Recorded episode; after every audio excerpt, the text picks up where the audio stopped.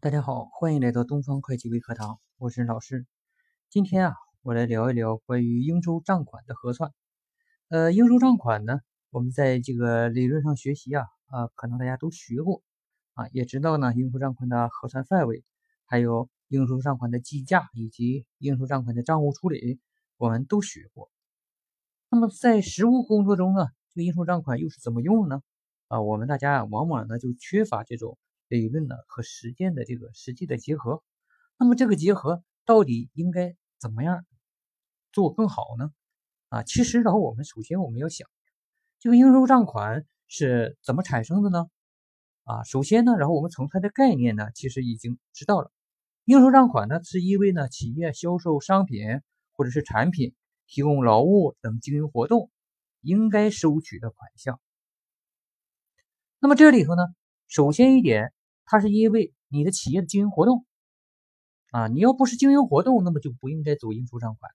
这个经营活动呢，主要是自己的主营业务还有其他业务产生的。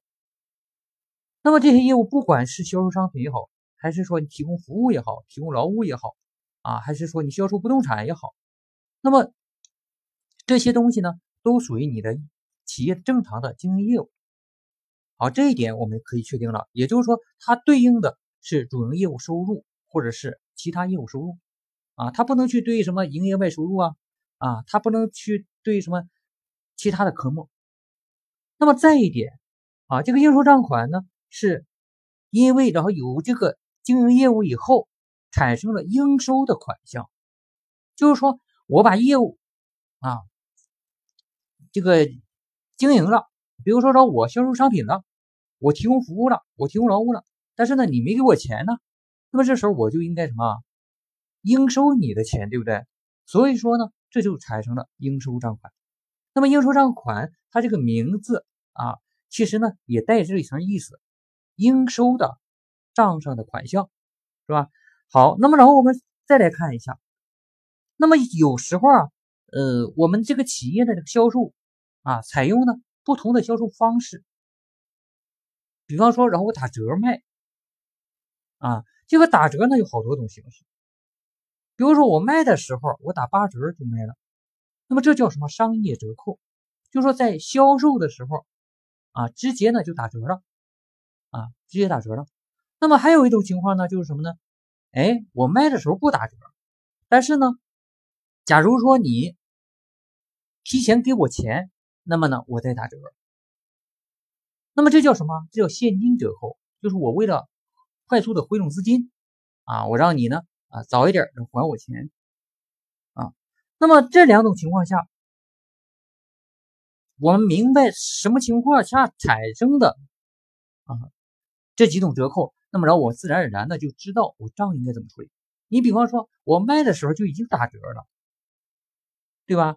那么你卖我的时候就按照八折走的，那么我欠你的钱，我这个时候欠你的钱是不是也是八折？对不对？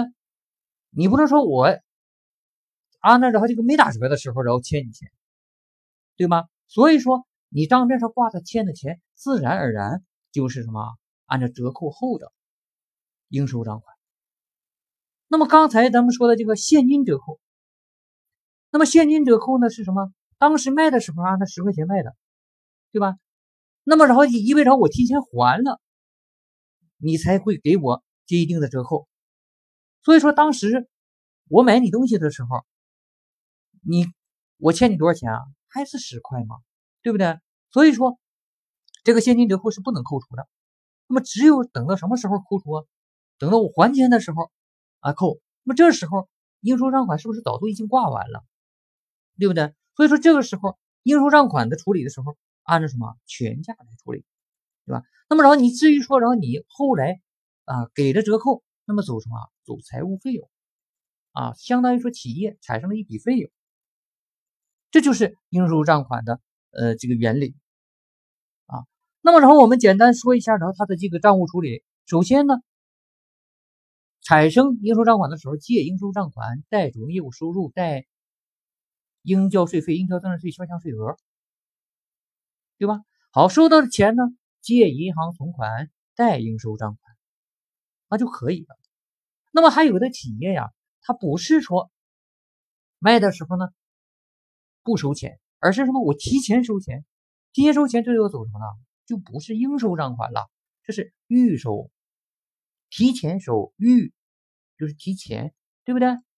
啊，提前收。好，那么这个呢，有的企业由于啊，它的这个应收账款的业务比较少，就偶尔有那么几笔。这时候，然后为了简化计算啊，简化核算，那么然后我们怎么办啊？就用预收账款代替。啊，你说预收账款怎么去代替应收账款呢？预收账款的借方不就相当于应收账款吗？对吧？啊，你预收在贷方正常是我预收了，那他跑借方去说什么？我没预收，是不是？他欠我的啊。其实预收和应收呢，他俩呢，一个在借方，一个在贷方，那么他俩其实可以替换着用。等你那个编制财务报表的时候啊，呃，进行重新分类就可以了啊。这个呢，等我们讲到。财务报表的时候，你自然而然就明白了。好，今天的分享呢，我们就到这里，谢谢大家。如果您对我们的培训感兴趣呢，可以加我的微信 d f c f o